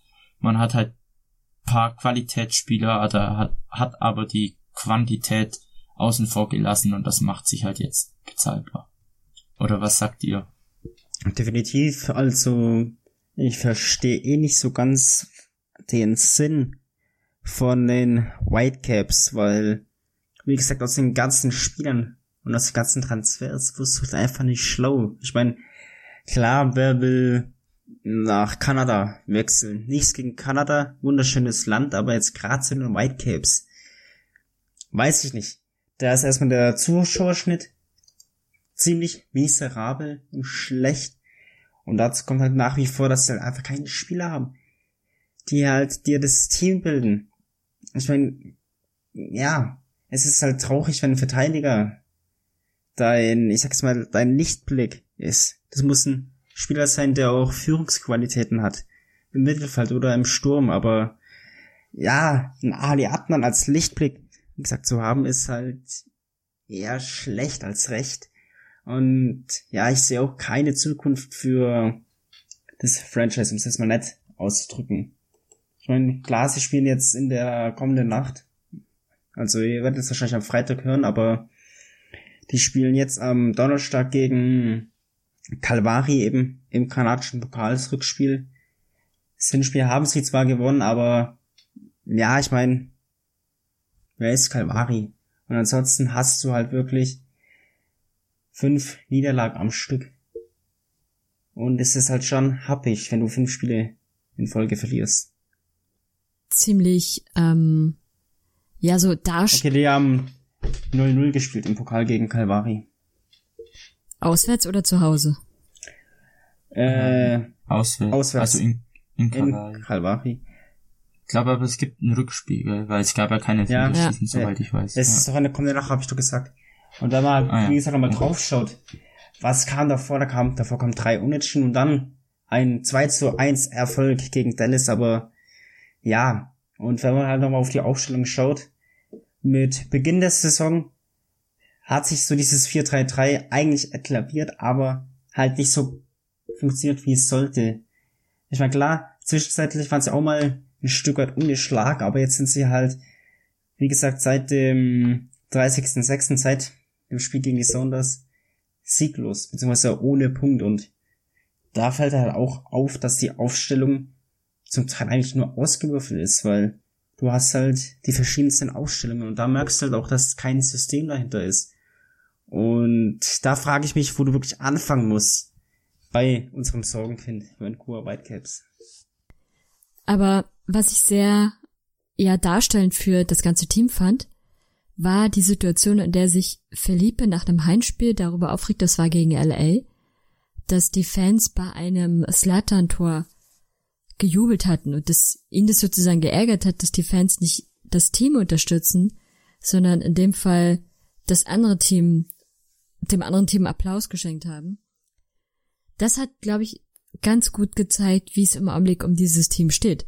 Und es war in dem Fall kein Fehler der Fans, die einfach nur ein wirklich geiles Tor, und ich gehöre nicht zu den Fans von Ibrahimovic, aber das war wirklich geil, ähm, einfach beklatscht hatten und gehuldigt hatten.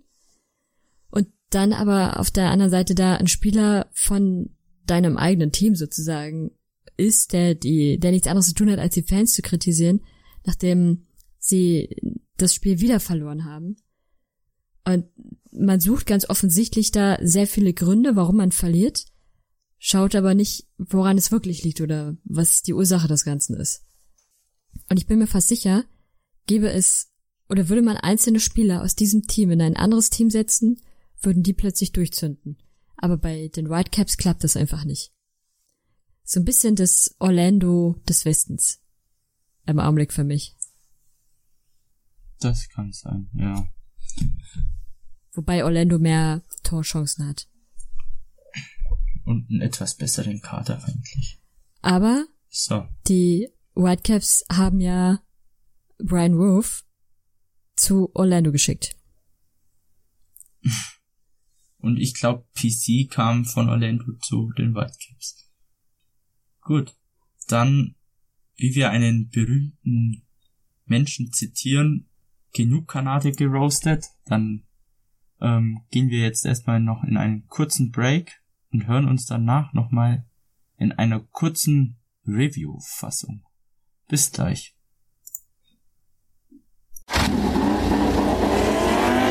Schräglage. Der Podcast zur Weltmeisterschaft in der MotoGP, der Moto2 und der Moto3. Nach jedem Rennen begrüßt Andreas Thies seine Experten Gerald Dirnbeck und Ruben Zimmermann von motorsporttotal.com und analysiert das Rennwochenende. Schräglage. Jetzt abonnieren auf meinsportpodcast.de. Willkommen zurück bei meinsportpodcast.de beim MLS Podcast. Jetzt, äh, da wir davor ein bisschen länger geredet haben bei den Teams, machen wir noch den äh, Spieltag im Schnelldurchlauf mit unseren Highlights durch. Äh, es gab ein paar interessante und auch gute Spiele und auch viel Diskussionsstoff. Ähm, Anne, du darfst beginnen. Genau, ähm, FC Cincinnati gegen die Refs. Ich habe es ja vorhin schon mal angedeutet. Die Refs sind zurzeit auf einer Siegesspur und das muss man ganz klar auf Bruce Arena zurücklenken. Ähm, sie haben jetzt die letzten, oder sie sind seit sechs Spielen ungeschlagen da, dann hatten sie ein Spiel verloren und davor hatten sie wieder zwei oder drei Spiele gewonnen. Also das sieht tatsächlich jetzt ganz gut aus. Man ist wieder in den Playoff-Rängen. Und auch auswärts in Cincinnati hat man nur, also hat man 2 zu 0 gewonnen. Nach Toren von Charles Gill und Antonio äh, Delinena. An sich so ganz stabile Tore, alles super gemacht, richtig gute Strategie. Eine Sache, die mir aufgefallen ist, äh, Bo ist eine wirklich gute Verpflichtung. Nicht nur, weil er in seinem ersten Spiel gleich ein Sahnetor hatte, sondern auch, weil er in diesem Spiel ganz viele Chancen überhaupt erst kreiert hat. Und es war sehr, sehr auffällig. Ganz kurz noch, was auch auffällig war im Philadelphia-Chicago-Spiel. Philadelphia hatte 2 zu 0 gegen Chicago Fire gewonnen. Und ein Spieler ist mir tatsächlich aufgefallen. Und es war Kai Wagner, der beim ersten Tor maßgeblich mit beteiligt war. Und auch beim zweiten Tor kämpft er sich durch den Strafraum und ja, passt ihn dann rüber. Es wird ihm beim zweiten Tor keine Vorlage erkannt oder anerkannt, weil der Fuß von einem Chicago-Spieler noch mit dazwischen war und der Ball sozusagen dann von ihm leicht abgelenkt wird. Aber eigentlich war es eine Vorlage. Und auch da war super auffällig, das hatten wir beim letzten Podcast schon besprochen. Die Verteidigung von Chicago ist einfach eine Katastrophe und auch Bastian Schweinsteiger sah bei den beiden Gegentoren alles andere als gut aus. Da muss jemand für die Verteidigung definitiv hin. Also am besten eigentlich die komplette Verteidigung auswechseln. Weil das, was da stattfand, war katastrophal. Wenn jemand diese, diese Trainingsmethoden kennt, wo drei Leute einfach nur rumstehen oder wo mehrere Leute einfach nur rumstehen, das ist so in etwa die Verteidigung von Chicago Fire. Ja, so viel im Prinzip dazu. Vielleicht noch ganz kurz. Orlando Red Bulls. Orlando hatte einfach nur so viel Pech. Die Red Bulls haben 1-0 gewonnen. Nach einem Tor von Wright in der 34. Aber Orlando hatte so viele Torchancen und nicht getroffen. Also es war, ich habe noch nie so oft erlebt, dass jemand den Pfosten oder die Latte trifft. Also Spieler des Tages, Louis Robles und der Pfosten. Gut. In unter drei Minuten. Drei Spieler. Respekt. So, Daniel, können Sie das Ähm, unterbieten? Ja, definitiv. Also erstmal gratuliere ich natürlich jedem einzelnen Portal-Fans zum Derby-Sieg. War am Ende dann leider doch, muss ich sagen, verdient. Zumal unsere erste Heimniederlage in der Saison. Wie gesagt, auch Rodriguez zwei Tore gemacht. Und Ruidos hat es zwischenzeitlich 1-1 gemacht, kurz nach der Halbzeit. Aber groß darauf eingehen will ich eigentlich nicht, weil ich habe tatsächlich nur die Highlights gesehen. Aber wo ich das ganze Spiel gesehen habe, war bei Atlanta gegen DC United und da ist eine Sache hängen geblieben.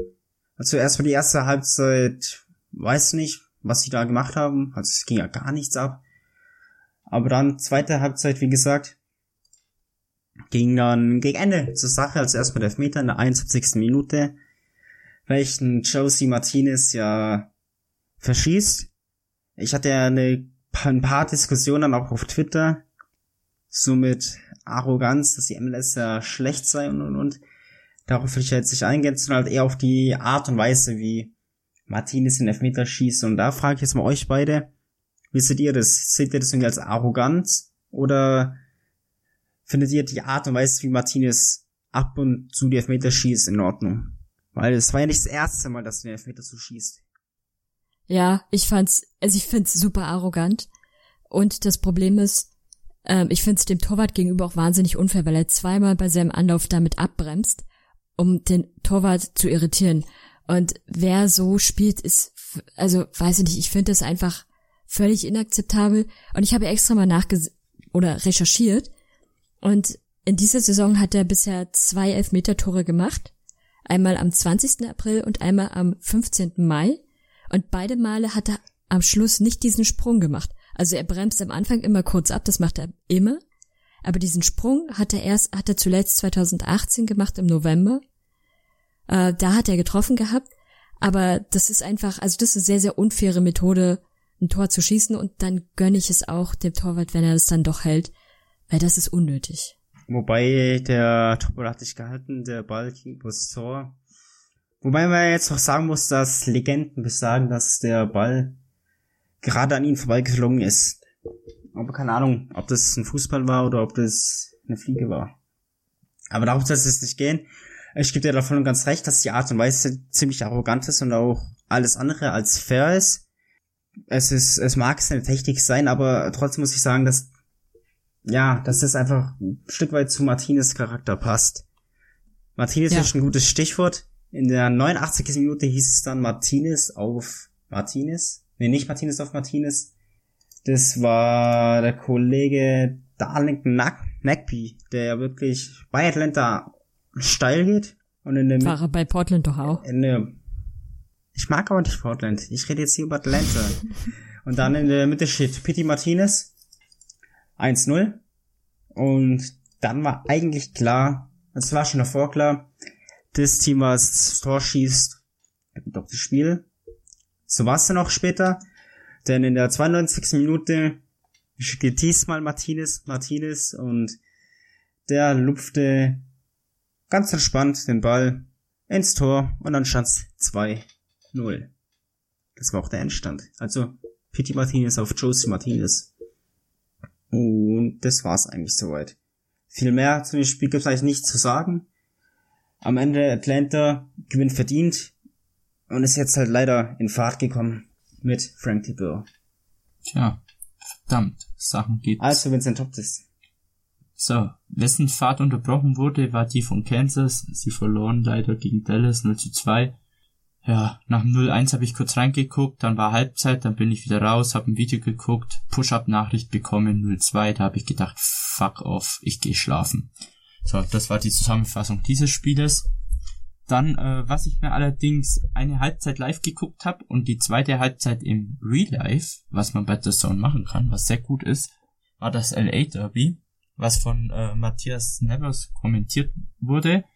Und der war on fire, sag ich mal. Der war auch leicht gehypt auf das Spiel. Das hat man eindeutig gemerkt. Und LA Derbys, auch wenn ich jetzt kein Fan der LA Teams bin, ist es für mich immer was Besonderes, weil das irgendwie so einen richtig coolen Flair hat und ja, da habe ich auch schöne Spiele immer in Erinnerung und das war auch diesmal wieder ein schönes Spiel. Ähm, Los Angeles Galaxy gewinnt 3 zu 2 gegen das favorisierte LAFC. Ähm, Fans, muss man sagen, beide Fanlager waren richtig top. Also für MLS-Verhältnisse sehr, sehr stark. Ähm, 1 zu 0 war Carlos Vela, äh, vierte Minute, Elfmeter. Er wurde schon in der ersten Minute gefoult von Bingham. Äh, der kommt richtig unnötig einfach raus und erwischt Vela mit den Füßen. Ähm, das war doof vom Keeper. Äh, gab ein bisschen Diskussionen. Dann gab's den Elfmeter 1-0 Carlos Vela. Ähm, hast du schon wieder ein bisschen denken können, hui, hm, LAFC fängt früh los, aber man kann ihn hassen, man kann ihn lieben. Er ist arrogant, aber das ist Slatan. Ähm, in den wichtigen Spielen, vor allem in den Derbys, ist er einfach da. Äh, er kommt in der 8 Minute mit dem 1-1, in der 56. mit dem 2-1 und in der 70. mit dem 3-1. Ähm, absolut krank. Das waren echt auch schöne, ansehnliche Tore. Auch ein äh, Dropkick war dabei. Das war auch ein schöner Strahl ins Eck rein. Äh, er kann's einfach. Also manchmal meint man, der hebt seine Reserven nur für die sehr wichtigen Spiele auf. Und dann in der 90. plus 7 äh, hat Carlos Vela noch das 3 zu 2 geschossen. Also alle fünf Tore wurden von den zwei, ich sag mal, bekanntesten Spielern des jeweiligen Teams gemacht, von den zwei Superstars des jeweiligen Teams. Ähm, sonst äh, besondere Anmerkung, es gab noch eine kleine Rudelbildung in der 74. Ähm, ja, ich glaube, Eddie Segura hatte den Ball. Nee, das war Kay. Ich glaube, Kay hatte den Ball. Und ähm, Fabio Alvarez von Galaxy grätscht den Ball dann ins Aus, erwischt auch den Ball und alles. Und äh, Segura hat ein bisschen überreagiert, weil er die Grätsche angeblich zu hart äh, meint, äh, verstanden hat oder irgendwie ein Foul darin gesehen hat oder so, was absolut nicht war. Die Grätsche war auch richtig legitim und auch nicht irgendwie gefährlich. Und der hat halt dann eine Rudelbildung angefangen, der ist dann auf Alvarez los und hat ihn ein bisschen geschuckt und so. Und Alvarez hat ein bisschen zurückgeschuckt halt dann, äh, beide haben auch gelb gesehen und da hat sich dann ein bisschen was gebildet. Ähm, Ibrahimovic hat dann auch zum Schlichten versucht, was mich ein bisschen überrascht hat. Ich, ich habe irgendwie erwartet, dass er per Dropkick reingesprungen kommt in die äh, Rudelbildung. Keine Ahnung, wieso ich so ein Bild hab von ihm, aber hatte ich halt.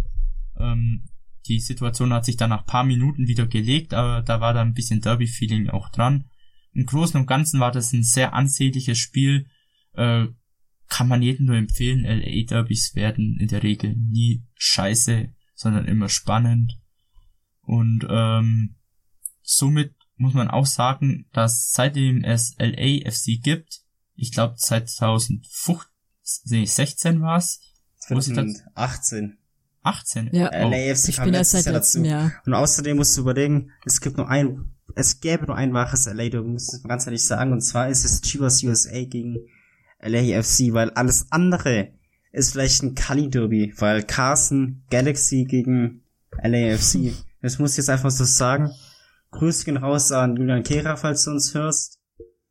Ganz klar. Aber um mal auf die Rudelbildung zu sprechen zu kommen.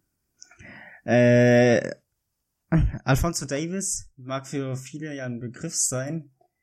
Und der hat ja im Testspiel bei Bayern gestern gespielt und da ist ein bisschen so als Streitschlichter agiert. Und das hieß, ich habe mal wirklich gesehen, dass der Kelly eigentlich wirklich ein Schrank ist, weil Gianluca hat halt eben Kingsley Coman richtig unnötig gefault, also auch richtig hart, was im Testspiel unnötig ist, und der kommt halt angepaced auf Gianluca zu, also Kingsley Coman, und alle, die Coman ein bisschen kennen, verfolgen, wissen, dass er halt extrem schnell ist, und Davis steht eigentlich nur dazwischen und streckt eigentlich nur mehr oder weniger die Hand aus und stoppt ihn einfach.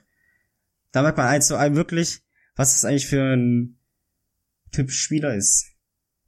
Und wie gesagt, auf den können sich die Bayern-Fans natürlich ziemlich sehr freuen, wobei ich ihn gerne auch woanders sehen würde, gerne. Aber genug über Davis und Rudelbildung gesprochen. Ich will noch kurz auf die, bei, auf die drei Ibrahimovic-Tore was sagen. Tor 1 hätte man auch gefährliches Spiel pfeifen können. Er hat mal wieder den Ball auf Kopfhörer des anderen Spielers angenommen. Das ist halt immer schön, wenn er seine Größe ausnutzt, aber er hatte halt wieder den Fuß auf der Kopfhöhe und ich würde das konsequent einfach wegpfeifen. Ist an sich natürlich ganz nett, auch die Bewegung, aber der Spieler muss nur den Kopf ein paar Millimeter zur Seite oder ein paar Zentimeter zur Seite machen und schon hat er den Schuh in der Fresse. Ähm, Tor 2, ja, sah auch ein bisschen nach Abseits aus, ist man nur nicht mehr leider genau drauf eingegangen. Tor 3 war ganz nett. Danke. Danke. Also da muss ich das nicht sagen, weil ich habe auch bei den Highlights habe ich mich so gewundert. Ja, hey, Tor 1, also jetzt mal ganz ehrlich, das ist ein ganz klar gefährliches Spiel. Ich meine, du kannst mh, schöne Tore hin oder her, aber wenn es halt gefährliches Spiel ist oder halt ein Foulspiel, dann ist es halt ein Foulspiel. Und ich meine, von Labour wurde das Tor auch aberkannt. Und das war halt nichts. Und hier hast du halt wirklich dieses gefährliche Spiel im Raum, im Raum stehen. Aber gut, wer war Videoschiri bei dem Spiel? Ähm, das war Kevin Chair Scott. Marufo. Nein, Kevin Stott. Nein, Chair Marufo. Nee, Videoassistent. Also Video, Videoschiri. also Videoschiri hast du gesucht. Ach, Ja. das weiß ich jetzt. Pfeift eigentlich Ted Ankel noch?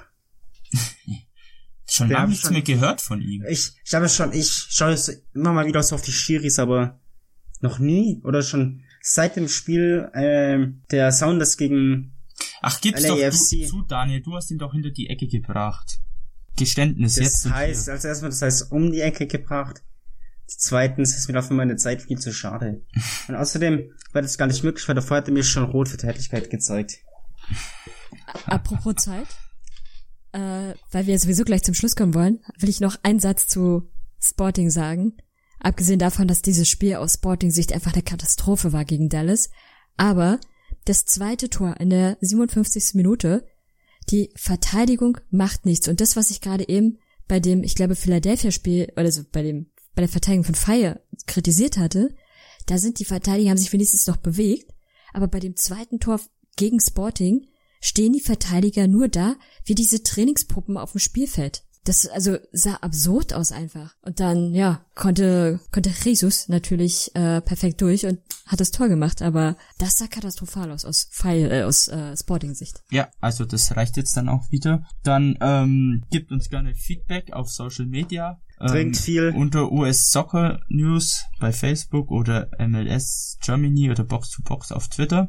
Auch Instagram sind wir vertreten. Dann ähm, hören wir uns nächste Woche wieder. Bis dahin bleibt gesund. Nee, schaut schön die MLS auf The Zone und bis. Ihr müsst viel trinken. Okay, ja, dann trinkt viel. Sag ich, das habe ich gerade eben schon gesagt, du bist nicht drauf eingegangen. Ja, weil du es Ja. gesagt hast. Ja, Denkt also, daran, uns bei iTunes zu bewerten. eben. Genau. Wir werden uns bei iTunes. Ciao. Tschüss. Und kauft mal Ende aus, over. Bye. Ciao. Brandon.